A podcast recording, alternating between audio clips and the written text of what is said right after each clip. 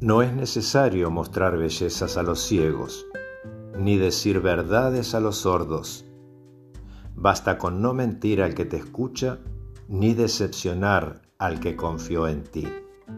Las palabras conquistan temporalmente, pero los hechos, esos sí, nos ganan o nos pierden para siempre.